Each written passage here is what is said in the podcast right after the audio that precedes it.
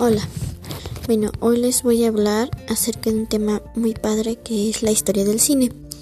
Bueno, el 13 de febrero de 1894, Austin Marl, Louis Nicolas Lumière y su hermano Louis Jean Lumière eh, siguieron con esta afición de su padre por la fotografía, así que inventaron el cinematógrafo o imagen en movimiento el 28 de diciembre de 1895.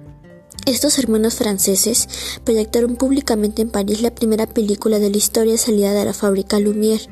En ella se pueden ver sencillas escenas en las que no hay actores, como el derrumbe de un muro, la llegada de un tren o la salida de los obreros en la fábrica de Lyon.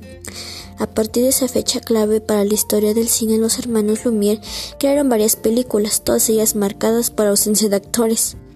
En 1896, Alice Guy fundó el cine narrativo en su primer película, El Hada de los Repollos, considerada por lo tanto como la primera película de la historia del cine.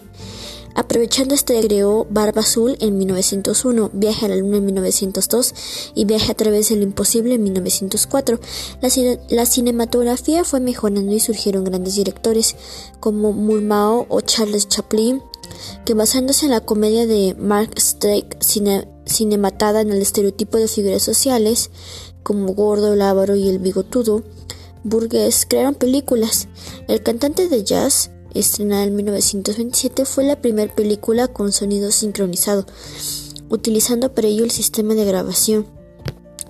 Después de la llegada del sonido, no puede tardar mucho la llegada del color a cine, algo que ocurrió en 1935 con la película Vanity Fair de Robert Moulin. Se trataba de una serie de pigmentaciones especiales.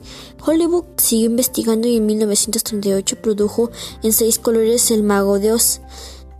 Fue una película lo, que el viento se llevó de Victor Fleming en 1939 cuando llegó en su plenitud la técnica Technicolor. El uso del color se generalizó tanto en la década de los 50 que prácticamente el blanco y negro quedó relegado para cintas de bajo costo.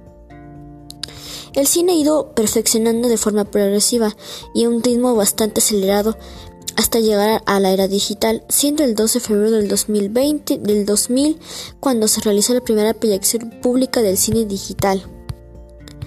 Y sobre todo ha ido modificando el paso de los tiempos con la animación eh, con 3D y sobre todo pues películas para niños animadas como son las de Disney y sobre todo pues que ah, con esta pandemia pues ha ido modificando también y que pues tiene mucha historia del cine y que no podemos parar de contarla.